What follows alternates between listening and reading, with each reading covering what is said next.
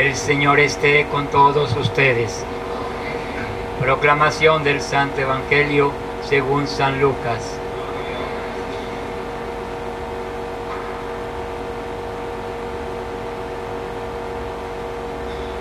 En aquel tiempo se acercaron a Jesús unos saduceos que niegan la resurrección y le preguntaron, Maestro, Moisés nos dejó escrito, si un hombre muere dejando mujer sin hijos, que su hermano se, hace, se case con la mujer para dar descendencia al hermano difunto. Pues bien, había siete hermanos. El primero se casó y murió sin hijos. El segundo, el tercero y los demás, hasta el séptimo, tomaron por esposa a la viuda y todos murieron sin dejar hijos. Por último murió la viuda. Ahora bien, cuando llegue la resurrección, ¿de cuál de ellos será esposa la mujer? Porque los siete estuvieron casados con ella. Jesús les dijo, en esta vida hombres y mujeres se casan, pero en la vida futura los que sean juzgados dignos de ella y de la resurrección de los muertos no se casarán, pues no pueden ya morir porque son como ángeles, son hijos de Dios porque han resucitado.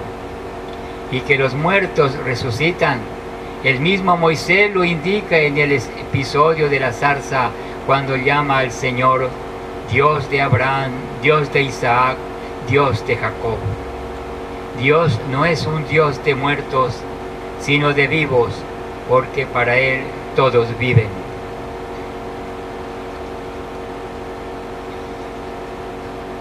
Palabra del Señor.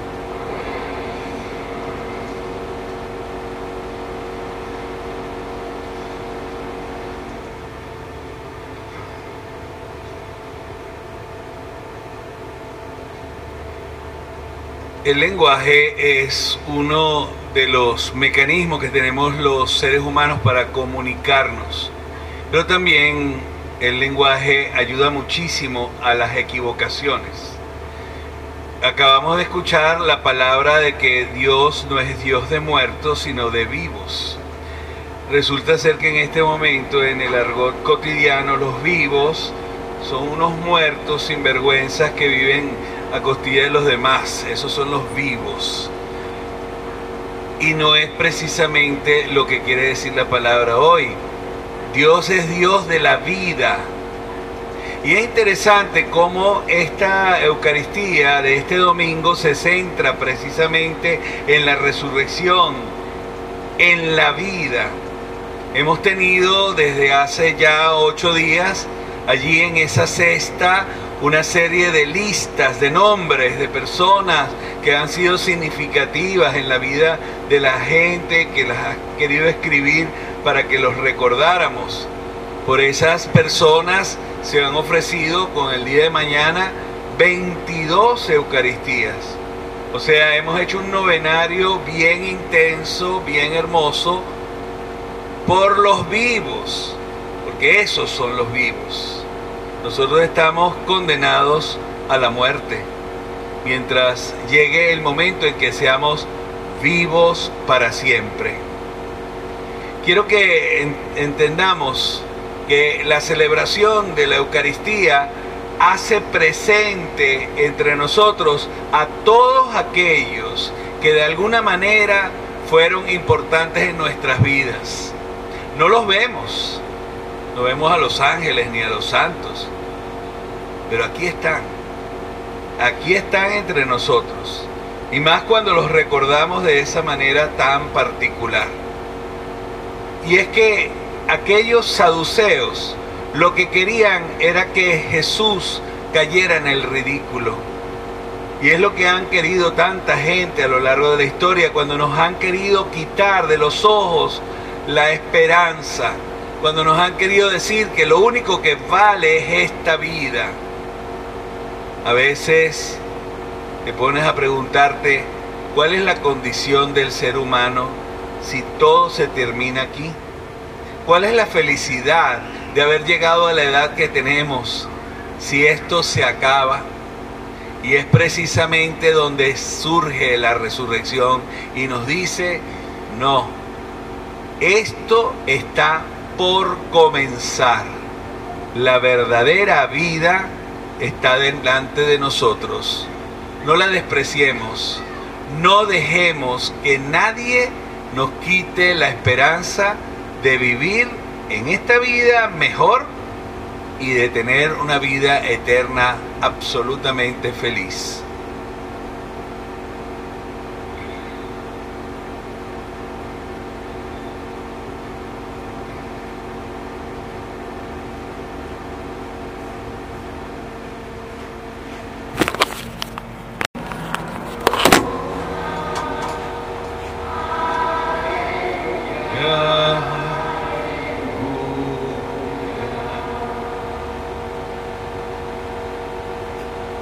El Señor esté con todos ustedes. Proclamación del Santo Evangelio según San Lucas.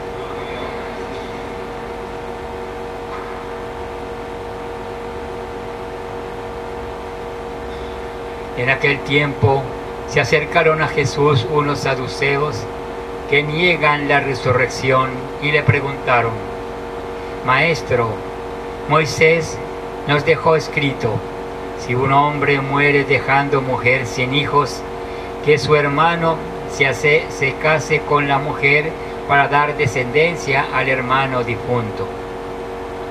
Pues bien, había siete hermanos. El primero se casó y murió sin hijos. El segundo, el tercero y los demás, hasta el séptimo, tomaron por esposa a la viuda y todos murieron sin dejar hijos. Por último murió la viuda. Ahora bien, cuando llegue la resurrección, ¿de cuál de ellos será esposa la mujer? Porque los siete estuvieron casados con ella. Jesús les dijo, en esta vida hombres y mujeres se casan, pero en la vida futura los que sean juzgados dignos de ella y de la resurrección de los muertos no se casarán, pues no pueden ya morir porque son como ángeles, son hijos de Dios porque han resucitado. Y que los muertos resucitan, el mismo Moisés lo indica en el episodio de la zarza cuando llama al Señor Dios de Abraham, Dios de Isaac, Dios de Jacob.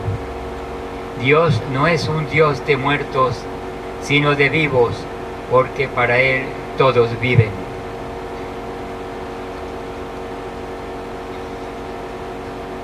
Palabra del Señor.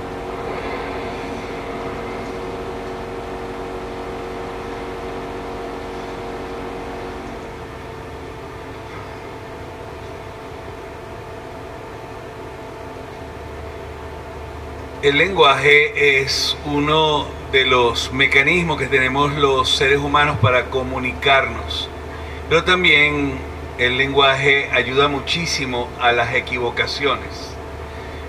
Acabamos de escuchar la palabra de que Dios no es Dios de muertos, sino de vivos.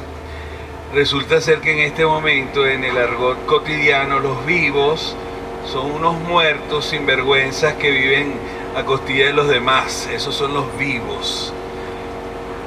Y no es precisamente lo que quiere decir la palabra hoy. Dios es Dios de la vida. Y es interesante cómo esta Eucaristía de este domingo se centra precisamente en la resurrección, en la vida.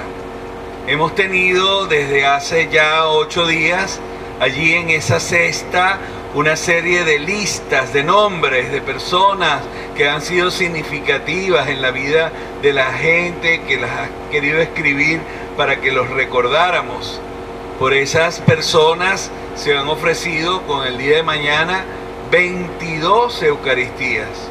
O sea, hemos hecho un novenario bien intenso, bien hermoso, por los vivos, porque esos son los vivos.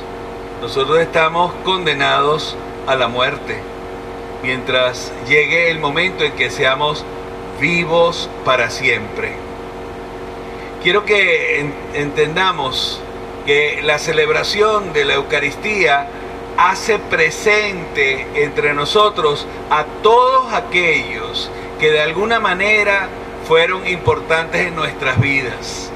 No los vemos, no vemos a los ángeles ni a los santos, pero aquí están, aquí están entre nosotros, y más cuando los recordamos de esa manera tan particular. Y es que aquellos saduceos lo que querían era que Jesús cayera en el ridículo. Y es lo que han querido tanta gente a lo largo de la historia, cuando nos han querido quitar de los ojos la esperanza, cuando nos han querido decir que lo único que vale es esta vida. A veces te pones a preguntarte cuál es la condición del ser humano si todo se termina aquí. ¿Cuál es la felicidad de haber llegado a la edad que tenemos si esto se acaba? Y es precisamente donde surge la resurrección y nos dice, no, esto está por comenzar. La verdadera vida está delante de nosotros. No la despreciemos. No dejemos que nadie nos quite la esperanza de vivir en esta vida mejor y de tener una vida eterna absolutamente feliz.